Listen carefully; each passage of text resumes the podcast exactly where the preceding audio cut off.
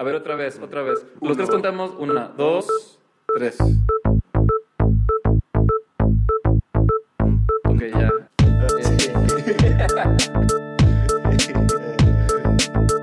Hola, mi nombre es Miguel Melgarejo Y yo soy José de Lado. y en este programa Ah. sacamos el diseño. Fuera de contexto.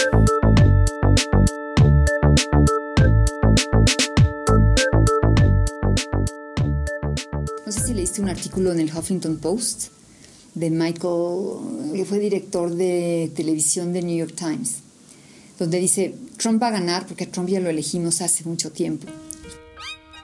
Lo elegimos cuando Discovery dejó de pasar documentales para pasar en Chulame la máquina. Lo elegimos cuando es ese bajar el nivel de la televisión para agarrar cada vez más público, más rating, poder vender más. Ese negocio de la televisión y Trump es un fenómeno mediático. Es famoso porque estuvo en la televisión. ¿Y quién lo dice? Nadie lo dice. Sí, hizo su programa de televisión y es un performer, como dicen los americanos, great performer, que Hillary sabe mucho, pero she's not a performer. Y pues es la era de la televisión. Nadie lo dice, nadie lo estudia, nadie lo piensa, nuestros candidatos, nuestro sistema político. ¿Cómo?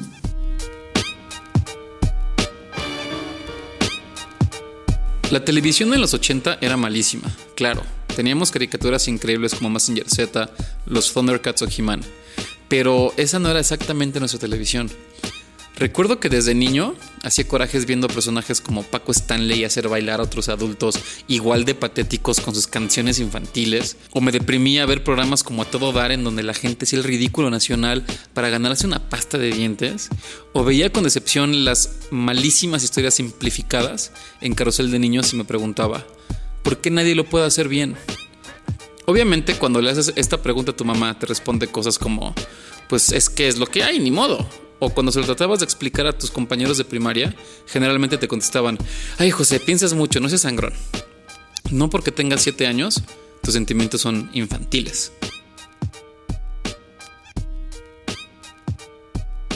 Patricia es una experta en televisión. Mi nombre es Patricia Arriaga Jordán y soy directora. Aparte de ser guionista, directora y productora de películas, series y programas infantiles, ella cree que la televisión es una gran herramienta cultural que nadie está tomando en serio. Sobre todo en la televisión para niños, donde ella ha trabajado para generar contenido inteligente y de valor, que no ha sido fácil. ¿Por qué no lo pueden hacer bien? Tal vez ella me pueda ayudar a responder esta pregunta. La televisión para niños tiene una larga historia y es una historia muy compleja porque los niños son un público complejo y un mercado muy difícil. Realmente todo el contenido educativo en la televisión para niños empezó a ser algo importante con Plaza Sésamo, Sesame Street en Estados Unidos. En 1966, John Gans Cooney se dio cuenta que había una brecha muy grande entre los niños que tenían recursos y los que no tenían recursos. Los que no tenían recursos entraban en desventaja al kinder y nunca, la brecha nunca se alcanzaba a cerrar. Y ella pensó, bueno, ¿por qué no utilizamos la televisión, puesto que todos los niños ven televisión, para tratar de cerrar esa brecha? Me refiero a Estados Unidos porque hay dos modelos de televisión. El modelo europeo, que era la televisión pública de Estado, la gente en Europa sigue respetando su televisión pública. A diferencia de la televisión en el continente americano, que yo llamo el modelo americano, que se basó en los bienes de consumo, generando publicidad para poder vender productos a los televidentes. En la televisión pública siempre hubo una preocupación por educar. En el caso de Estados Unidos, la televisión pública, que se llama Public Broadcasting System, empieza a generar cierta, después del 68 y todos estos movimientos, existe una preocupación porque hay una televisión pública más fuerte y es ahí donde John Gans Cooney dice, ¿y los niños cómo la televisión pública va a responder al problema educativo? Lo que hicieron en Estados Unidos con Sesame Street fue buscar la manera en que los niños de bajos recursos se identificaran con su programa, que era Sesame Street y crearon todo un ambiente alrededor de las calles de Nueva York, porque es un producto generado en Nueva York, en la ciudad de Nueva York, em, de una calle neoyorquina que se llamaba Sesame Street, que inclusive tiene el stoop, como llaman ellos, que son los escaloncitos para llegar a los brownstones, a estas casas de, de Estados Unidos, donde los niños jugaban entonces con toda libertad en la calle.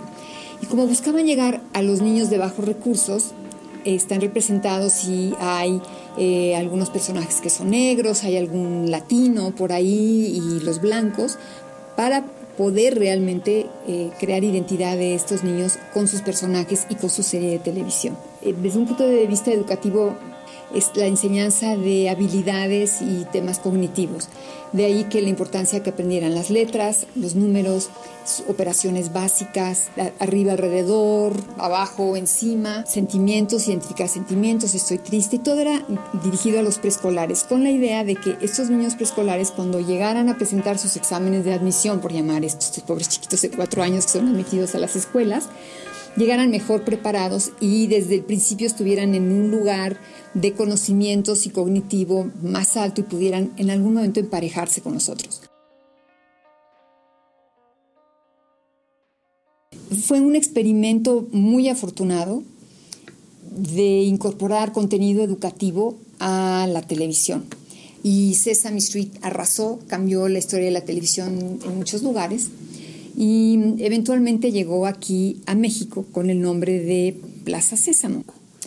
Em, el grupo de Children's Television Workshop, que eran los productores de Sesame Street, pensaron que era importante exportar el modelo a otros países. Y obviamente, pues el primer país a donde fueron, aquí, fue a México. Y se buscó si en Estados Unidos, en Nueva York, la calle tradicional era el donde todo sucedía, donde vivían los personajes, qué era lo que podía representar eso para América Latina y se pensó en el concepto de, plaza, que en realidad es más de pueblo que de urbe, porque si la calle de Sesame Street es urbana y la placita no es urbana, es más bien de, pueblos rural, más rural, pero, pero funcionaba como identidad el concepto de plaza y podían estar alrededor y había una fuentecita y no se tuvo un Big Bird, se tuvo un Abelardo fue una figura creada también por una puppeteer, una titiritera que había trabajado y había construido Big Bird.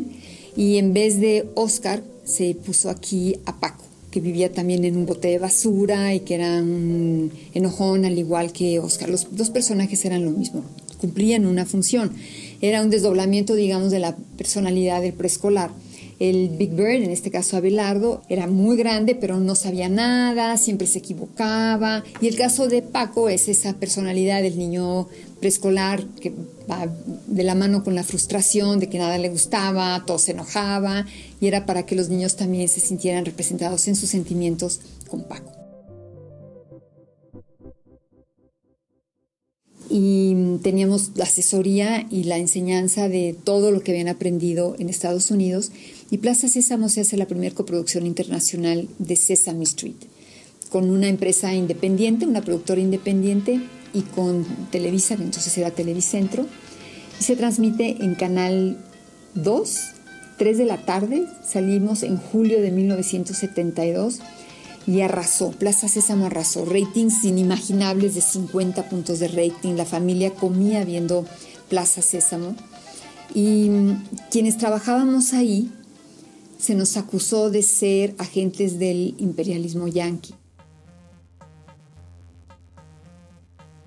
¿Por quién?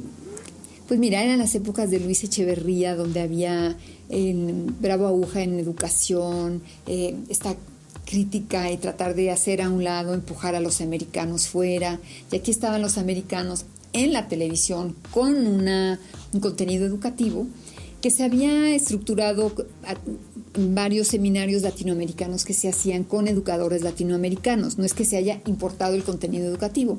Entonces era un atentado contra los principios de la educación en México, porque la Secretaría de Educación Pública enseñaba de otra manera y la televisión enseñaba de otra. Xerox patrocinaba, Xerox era una transnacional, entonces se acusaba de que se estaba buscando eh, penetrar las mentes de los niños y todo el tema de la ideología, que era un tema de los años 70. Quienes estábamos ahí, que éramos todos de izquierda, algunos inclusive miembros del Partido Comunista, y que estábamos ahí reunidos por una sola idea, la utilización de la televisión a favor de la educación y de los niños.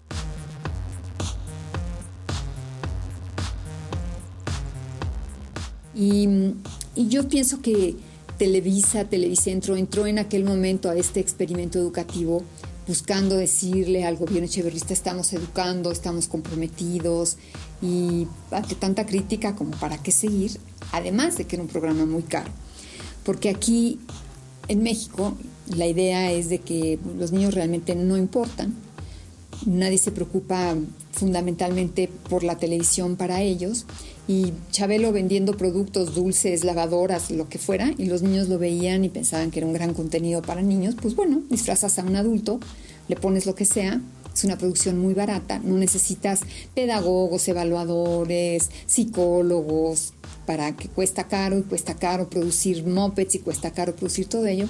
Este es un adulto, lo pones en un foro, pones tres cámaras, echas público y echas un chorro de relajo y hiciste televisión para niños o televisión infantil, que detesto el término, porque infantil en México tiene esa, esa connotación peyorativa. Ya no seas infantil.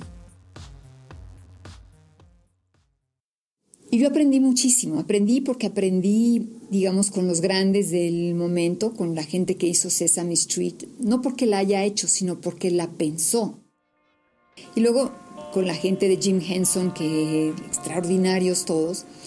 Y para mí la gran lección fue que cuando se trata de televisión para niños se pone lo mejor, la mejor creatividad, la mejor calidad técnica, la mejor, los mejores escritores, o sea, no porque es para niños, que es lo que estaba aquí en México, lo que privaba en la televisión para, para niños en México, no porque es para niños le das menos, le pones menos, los usas para lo que sea, al contrario, porque es para niños le das todo.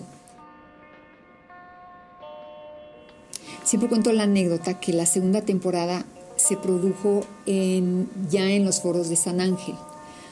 Y en el foro de enfrente se producía el Chapulín Colorado. Y yo era de la Ibero, estaba muy jovencita, todavía estudiaba en la Ibero y a ratos me iba y trabajaba en el día y luego en las tardes, noches iba a la universidad. Y otras compañeras eran asistentes de producción, pero de Chapulín Colorado, o el Chavo del Ocho, no recuerdo cuál de los dos era. Y los que veníamos de Sésamo veíamos con horror todo lo que se hacía con el Chavo del Ocho y no laburamos, o el Chapulín, no laburamos ningún éxito. Y mira, cómo nos equivocamos. Pero era eso de, digo, ¿por qué vestir adultos de niños cuando los niños pueden estar? ¿Por qué hacer humor de actitudes de los niños y en realidad es una burla de los niños todo el mundo se reía y reconozco que está bien escrito, una creatividad a mí en lo personal no me gusta, no me gusta que se burlen de los niños, porque al fin y al cabo es una burla sobre las actitudes, las manera, la manera de pensar de los niños. Pero bueno, ese es un problema mío. Acabó, esto, no sé si esto va a ser interesante, pero bueno, acabó Plaza Sésamo y yo me fui a estudiar y yo me quedé pensando y estudiando todo este tema de la ideología y cómo la ideología y cómo es y cómo se da. Y estudiando, estudiando, estudiando, me di cuenta que el problema de la ideología venía acompañada de un problema económico, que no era el imperialismo cultural, como se llamaba entonces, sino era el imperialismo a secas. En aquel entonces se llamaba imperialismo el exportar capital, las empresas transnacionales, todo esto que ahora es común y corriente, las empresas van y vienen, el capital también, pero no los trabajadores que nadie los quiere porque violan fronteras, pero no el dinero. Entonces acabé en Nueva York, hice un doctorado en economía política con el único objetivo de pensar la televisión. Es decir, necesito entender y pensar la televisión. ¿Qué es este fenómeno televisivo?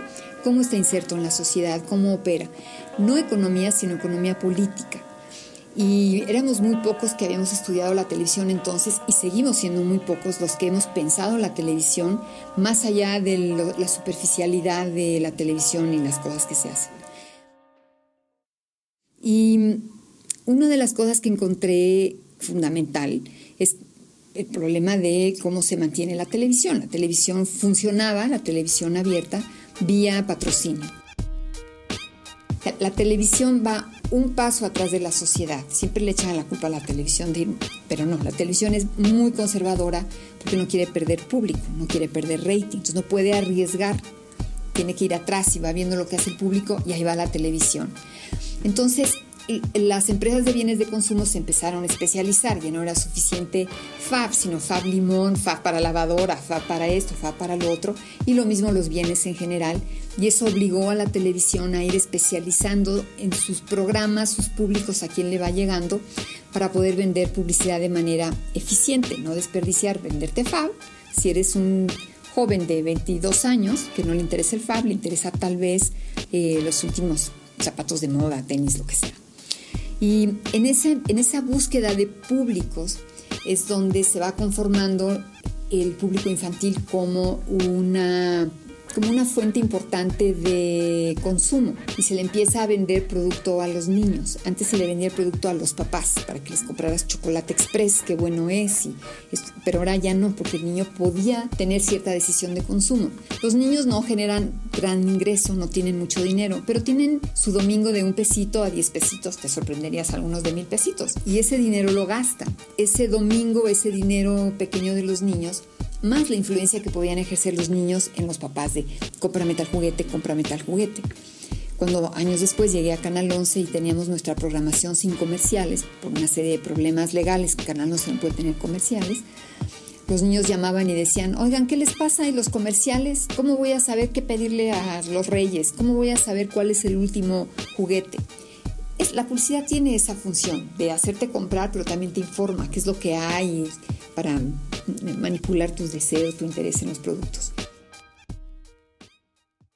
Cuando yo regresé de, Estados Unidos, estuve en Naciones Unidas, estuve estudiando, y cuando regresé a México y decidí regresar a la televisión, pensé en, en, la televisión pública, no en la televisión comercial, porque para mí me es muy difícil venderle a los niños cosas. No me parece mal que la gente vende y otros compren, es, así es.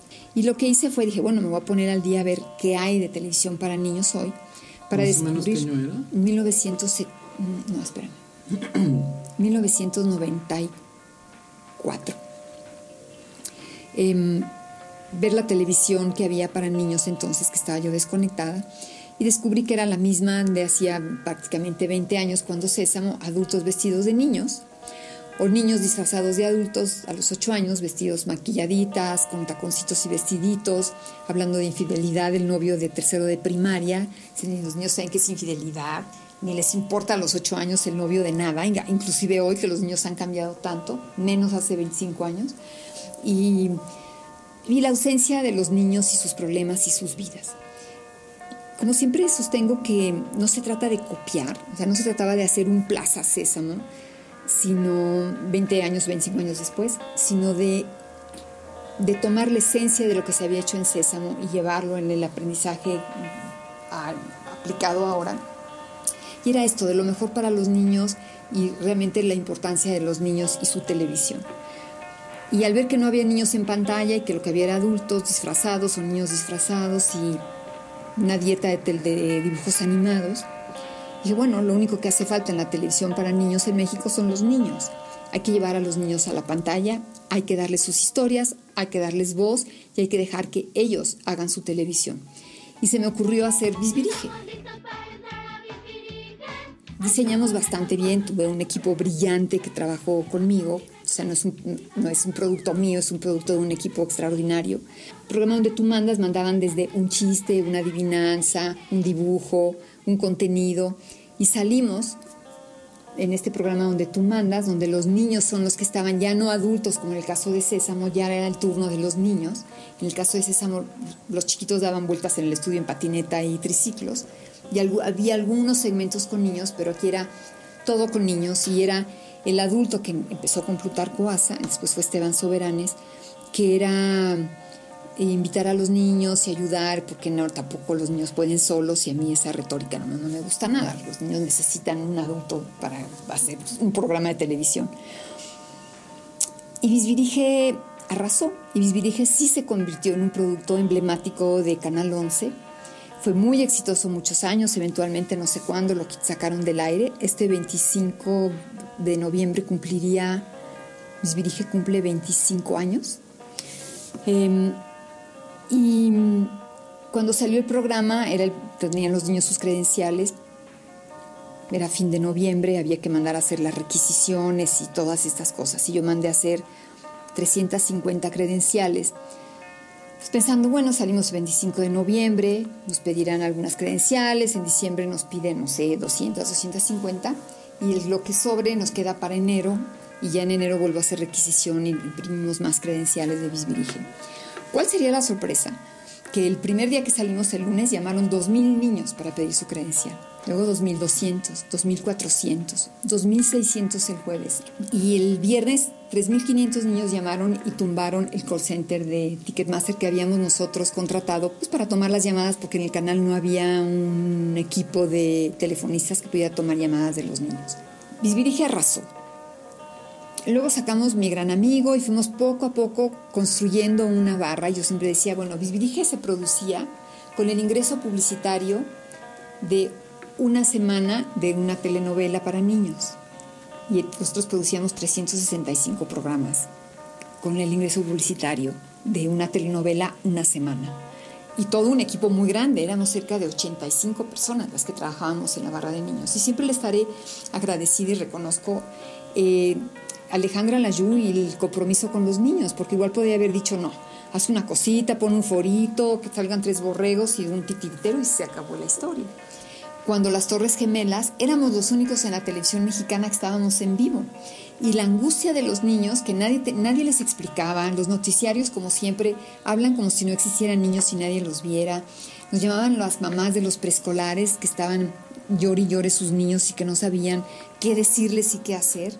Y nosotros desde la televisión, esa fuerza de la televisión que sostengo que es poderosísima, eh, teníamos un equipo de pedagogos que encabezaba Patricia Gutiérrez, que fue quien dio el, fondo pedagógico y los contenidos de los programas que nosotros hacíamos. Dijo, no, así hay que manejar el tema con los niños y todo mundo telefonistas, hicimos una reunión y así se maneja y esta es la información. Fuimos a noticias y a ver, ¿qué, explíquenos, ¿cómo es el terrorismo? Los hicimos toda la traducción de términos de terrorismo acá explicar el conflicto de dónde venía, que no eran unos locos que habían subido un avión, sino es un conflicto más complejo. Y los padres nos agradecían. Ahí entendimos, por ejemplo, que los preescolares pensaban, cada vez que salían las torres y un avión, pensaban que era un avión nuevo y una torre nueva. Y por eso estaban tan angustiados. Entendimos cómo los diferentes grupos de edad miran la televisión, qué tanto de información sacan de la televisión. Entendimos de los prejuicios de los mexicanos hacia Estados Unidos porque los niños decían, qué bueno, qué bueno, se lo merecen los gringos por hacernos comer tantas hamburguesas. Pero em, los niños respondieron y nosotros entendimos que los niños están terriblemente ansiosos de hablar, de ser escuchados, de tener sus programas, sus barras y demás. Porque las barras que existen o los canales de cable que existen, existen porque se se crearon precisamente para entregar públicos a las empresas de bienes de consumo. Entonces, tú quieres niños, aquí está un canal, anúnciate aquí, anúnciate acá, para más grandes te puedes anunciar con esto y se fueron diferenciando los canales.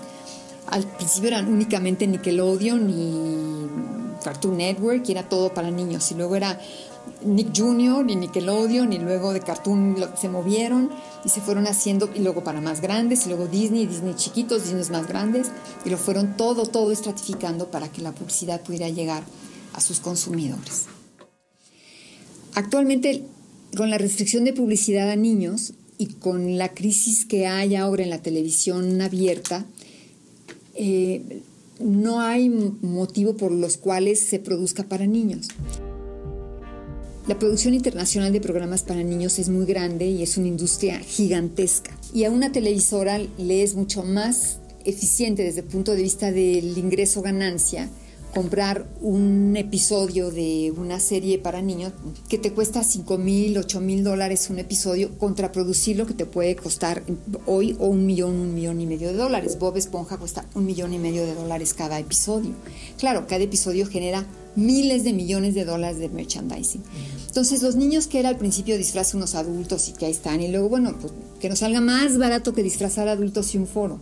¿Qué nos sale más barato? Pues vamos a comprar dibujos animados que los traduce, los doblas muy rápidamente, puedes pasar la misma mil veces que a los niños les encanta ver su misma programación muchas veces. Entonces, el negocio de los niños se hizo así, una inversión muy barata para poder generar el mayor ingreso posible porque los gastos son muy bajos. Como niños era un negocio no tan fuerte porque los niños no tienen tanto dinero del cual disponen para gastar, entonces se quedó en un negocio como no hay una autoridad que obligue a que los niños tengan su producción propia, producción nacional para ellos, donde se puedan ver a sí mismos, escuchen su idioma, sus costumbres, sus paisajes, en fin, tenemos un país vasto y rico, pues nadie ha producido para niños en la televisión abierta. Son unos, algunos ejercicios que se han hecho, no digo que ninguno, pero ninguno ha sido de gran alcance, ni ninguno se ha hecho pensando en la posibilidad de la industria de la televisión para niños. Se ha hecho para cumplir una serie de cuotas, porque es barato, porque hay que hacer algo. O porque hay un anunciante que dice, hazme un programa de concursos, como fue el caso de Kelos y TV Azteca yo quiero un programa de concursos, me lo haces, claro, te lo hago y que los patrocina todo, la publicidad, el concurso, etc. Em, digamos que esa es la triste historia de la televisión, de la televisión para niños.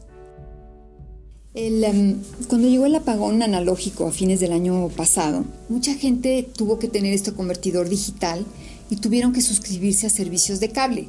Estos televidentes que antes veían la televisión abierta y nada más, y que ahora por el apagón analógico se vieron obligados a, tener esta televisión, no nada más los canales abiertos, sino televisiones, canales de cable, descubrieron que había otra televisión y que les gustaba.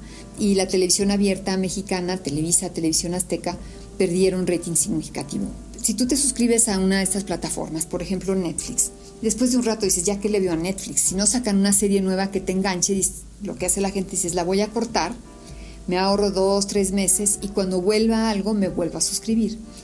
Y lo que han descubierto en estas plataformas es que los padres que tienen niños que ven programación de estas plataformas, nunca la cortan, porque los niños no, no importa que la hayan visto, la quieren volver a ver y volver a ver y volver a ver y ver la siguiente vez y ver de nuevo y ver otra vez. Entonces los niños se han convertido en uno de los motivos por los cuales muchos de los padres de familia mantienen sus suscripciones a estas plataformas, que hay muchas, yo simplemente, yo estoy suscrita a cuatro diferentes. Si van a quedar únicamente en estas series de dibujos animados, la industria de la televisión para niños es gigantesca y México no participa en nada de esa industria, lo cual siempre me ha sorprendido porque la televisión abierta mexicana ha sido muy buena en vender y muy buena en posicionar sus productos en el mundo. El pabellón más grande del mercado de televisión de Cannes hasta hace un par de años era el de Televisa, sin lugar a dudas. Debe existir una legislación que insiste en que haya televisión para niños, que se produzca para niños localmente. Los niños tienen derecho a ver su televisión, Em, que haya contenido educativo. En Estados Unidos exigen tres horas semanales a todas las televisoras de contenido educativo, series con contenido educativo, o cada quien va a hacer lo que quiera. O sea, hay todo un tema ahí importante sobre cómo se defiende el derecho de las audiencias, en particular cómo defender el derecho de los niños a su televisión.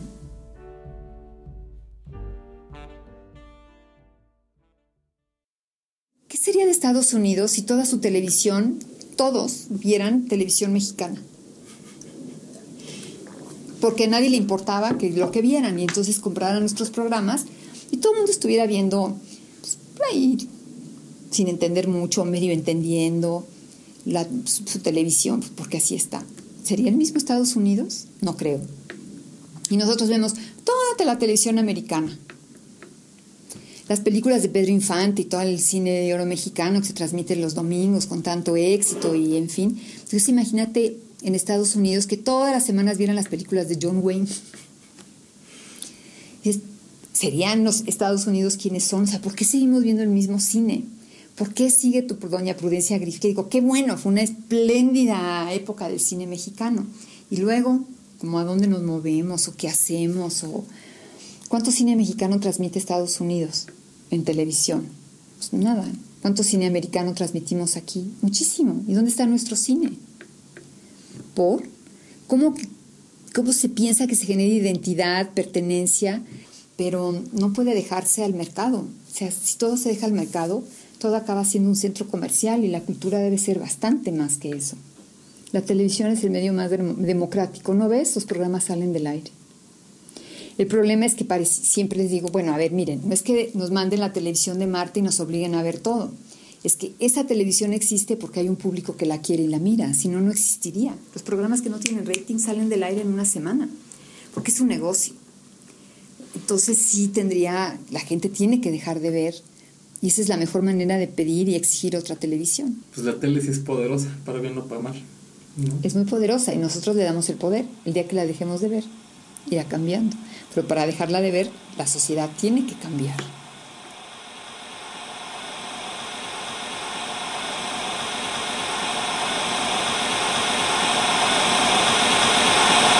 Muchas gracias a Patricia Raga por esa entrevista. Para saber más de ella y de su increíble trabajo, puedes visitar su página patriciaraga.com. Y en el canal 11 puedes ver su último trabajo, Juan Inés, una serie sobre Sor Juan Inés de la Cruz. Fuera de contexto es producido y editado por Miguel Melgarejo y José de la O. No olvides suscribirte a nuestro podcast en iTunes, SoundCloud o donde sea que bajas tus podcasts. Puedes saber más sobre nosotros en fuera de contexto.mx y en todas las redes sociales como FDCPOD o FDCPod, como le decimos de cariño. Y si te gustó este episodio, te pedimos un review en iTunes, nos ayudarás muchísimo. Nos estamos escuchando.